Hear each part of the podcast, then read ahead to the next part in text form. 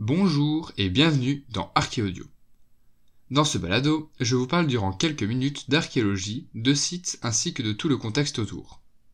Aujourd'hui, nous sortons de l'histoire et allons nous aventurer loin dans le passé et explorer les grottes de Lascaux.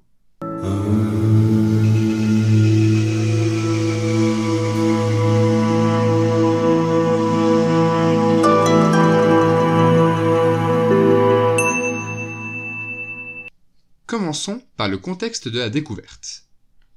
Il y a plusieurs versions, mais celle qui fait consensus se déroule le 8 septembre 1940 dans le sud de la France et plus précisément en Dordogne.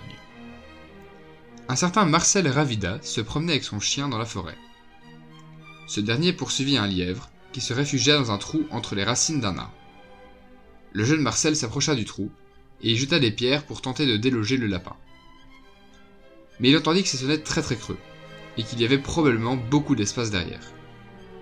Seulement, n'étant qu'à quelques centaines de mètres d'un château, il supposa alors que c'était l'autre bout d'un couloir secret de ce même château.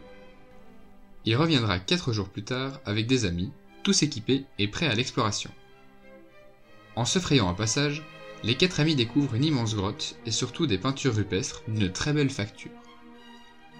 Ils y retournèrent plusieurs fois avant que l'un d'eux n'informe ses parents qui se demandaient justement pourquoi il était toujours aussi poussiéreux. Les quatre compères avertissent aussi un ancien professeur retraité, mais qui ne les prend pas au sérieux. Néanmoins, ce professeur va en parler à un ancien élève, un certain Georges, qui ira et fera des croquis de la grotte. Maurice Tan, ou Tan, un homme de passage dans la région, en entendra parler et ira lui aussi faire quelques dessins. Ensuite, Maurice partit à la rencontre de l'abbé Breuil, un préhistorien installé dans la région pour fuir la guerre mondiale. Il sera donc le premier spécialiste à explorer cette grotte. C'est en 1949 qu'a lu la première fouille, faite par Henri Breuil, Séverin Blanc et Maurice Bourgon. Elle est réalisée en dessous de ce qu'on appelle la scène du puits, car elle pense pouvoir y trouver une sépulture. Mais il ne tombe que sur des pointes de saguet en bois de renne, qui étaient quand même décorées. On dénombre plus de 1900 représentations dans la grotte, qui ont été étudiées par de nombreux scientifiques de différentes disciplines. Mais avant de rentrer dans les détails de cette grotte, penchons-nous un peu sur le contexte. Qui sont les artistes passés par là? Étaient-ce des humains? Si oui, lesquels? Quand? Tant de questions auxquelles je vais tâcher de répondre modestement. Premièrement, grâce aux datations, nous savons que cette grotte date du Paléolithique supérieur, une période qui s'étend de 45 000 à 12 000 AP.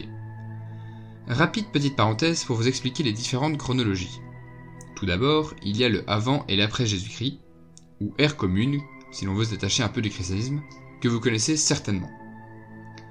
Par exemple, Jules César est mort en 44 avant Jésus-Christ, ou en 44 avant ère commune, ou même en 44 avant notre ère. Pour l'instant, tout ça, évidemment, c'est la même chose. Mais, lorsqu'on utilise le carbone 14, et c'est le cas ici, sans vous détailler dans cet épisode son fonctionnement, on va pouvoir déterminer l'âge de ce que l'on étudie en observant à quel point son taux de carbone a baissé par rapport à maintenant. Seulement, si ça dépend de la date de l'étude, la date change tout le temps. Il faut donc un repère de référence. Et la date qui fut choisie est 1950, car elle coïncide avec les premiers travaux sur la datation au carbone 14. Ainsi, lorsqu'on utilise la datation au carbone 14, on datera l'objet de autant d'années avant 1950. Et dans ce cas-là, on dira avant le présent, ou AP. Pour reprendre la mort de Jules César. Il est donc mort en 1994 ou 1994, avant le présent. Enfin, il existe aussi d'autres calendriers, utilisés dans des cas bien précis. Par exemple, le calendrier égérien, qui commence en 622, le calendrier républicain, qui commence en 1792 ou 1792, le calendrier hébraïque qui commence en moins 3761, le calendrier bouddhiste qui commence en moins 542, etc., etc. Cette parenthèse étant faite, retournons à notre paléolithique supérieur qui se situe donc entre 45 000 et 12 000 AP, ou avant le présent. À ce moment-là, l'Homo sapiens débarque en Europe du Sud-Est depuis l'Afrique en passant par le Proche-Orient. Il y développe une industrie lithique, mais certains d'entre vous se demandent peut-être ce qu'est une industrie lithique. Eh bien, il s'agit d'un ensemble d'objets en pierre, rassemblés selon les techniques utilisées pour les fabriquer, Ce sont des cultures archéologiques, mais uniquement en pierre. Et ces premiers Homo sapiens européens développent une culture qui s'appelle l'Aurignacien. Par la suite, l'Homo sapiens va se déplacer dans toute l'Europe et cohabiter avec l'Homo neanderthalensis, avant que celui-ci ne disparaisse en 30 000 avant présent. Une grande partie de la France vivait dans un écosystème similaire à la taïga. et se déplaçait en suivant les troupeaux de grands herbivores. Mammouths laineux, rhinocéros laineux, bisons, saïgas, rennes, aurochs, chevaux de Przewalski, mais surtout les rennes. Et pour la chasse, les humains utilisaient des saguets. Mais certains émettent l'hypothèse que l'arc soit déjà présent. En ce qui concerne la grotte de Lascaux, plus précisément, on la rattache à l'industrie lithique du Magdalénien, qui s'étend de 17 000 à 14 000 avant le présent, c'est-à-dire la fin de la dernière glaciation. Si on se penche rapidement sur leur rite funéraire, on peut y remarquer du cannibalisme, un cannibalisme sacré ou symbolique, et non pas de survie. De même que des parties humaines étaient réutilisées pour fabriquer des objets utiles. Quant à l'horreur pariétale, eh bien, en plus de grottes ornées telles que Altamira ou Rouffignac, il y a bien évidemment Lascaux. Toutes ces grottes ont été bien étudiées par André Leroy-Gourand. La grotte de Lascaux fait environ 235 mètres, ce qui la classe loin derrière les grandes grottes de plus de 600 mètres. Même si le dénivelé total est d'une trentaine de mètres, il ne dépasse pas les 20 mètres au maximum par tronçon. Évidemment, les parties décorées ne se trouvent pas dans le fond, mais à l'entrée de la grotte. Car souvent, les humains ne vivaient pas dans les grottes, mais ce qu'on appelle un abri sous roche. Donc l'entrée d'une grotte correspond quasiment à ça, tandis que le fond, en plus d'être difficile d'accès, n'est pas pratique et l'accumulation de CO2 peut devenir néfaste. Parmi les différentes salles et couloirs, on compte la salle des taureaux. 17 mètres sur 6 pour 7 mètres de haut. De là, on se dirige dans le diverticule axial. Et on arrive vers une galerie appelée le passage. Là, deux possibilités. Bifurquer vers l'abside où se trouve 5 mètres plus bas l'accès au puits, ou bien continuer le passage pour rejoindre la nef, qui tire son nom du fait qu'il y ait plus de 20 mètres sous plafond.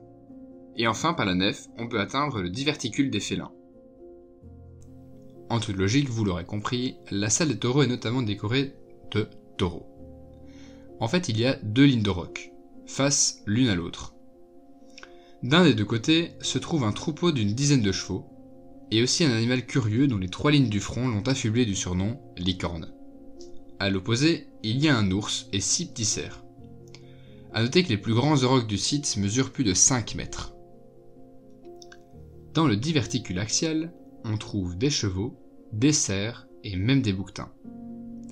Il est fort probable que pour atteindre les plafonds à 4 mètres de haut, ils aient dû utiliser une espèce d'échafaudage.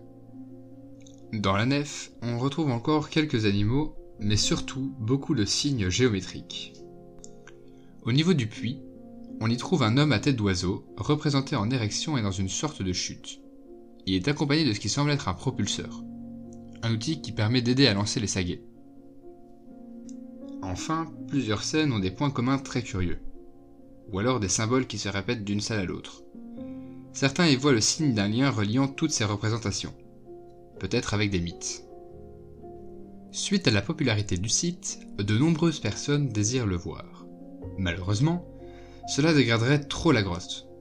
Pour régler le problème, beaucoup de copies en ont été faites, afin qu'elles soient visibles dans le monde entier. Il existe même des parties de la grotte en réalité virtuelle. Sur ce, notre épisode est déjà terminé.